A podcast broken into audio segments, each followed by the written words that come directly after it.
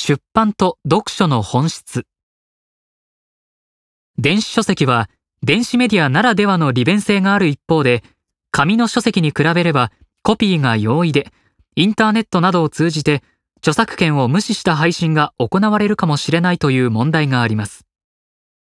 紙の書籍を裁断し卓上型のスキャナーを用いて電子データ化する行為が日本では俗に自炊と呼ばれていますがこれも目的の個人用たると商用たるとを問わず著作権を侵害する恐れがあるとしてしばしば話題になっています。しかし内田は電子データ化によって著作権が侵害されることを問題視する論調は書籍の売り上げに悪影響があるという商売上の問題にとらわれている点で出版と読書の本質に反していると言います。内田は書物は厳密に言えば商品ではなく出版は金儲けのための活動ではないと言います。書籍は確かに値札をつけて市場で売られていますが本を出版するということは基本的には商売ではなく贈与なのであっていくら儲かるかを基準に考えてはならないというのが内田の主張です。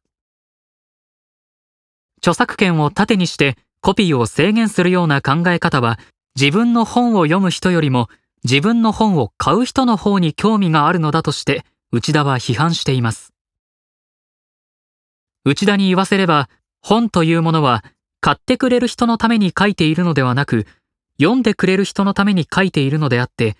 多くの人に読まれることこそが重要であるということです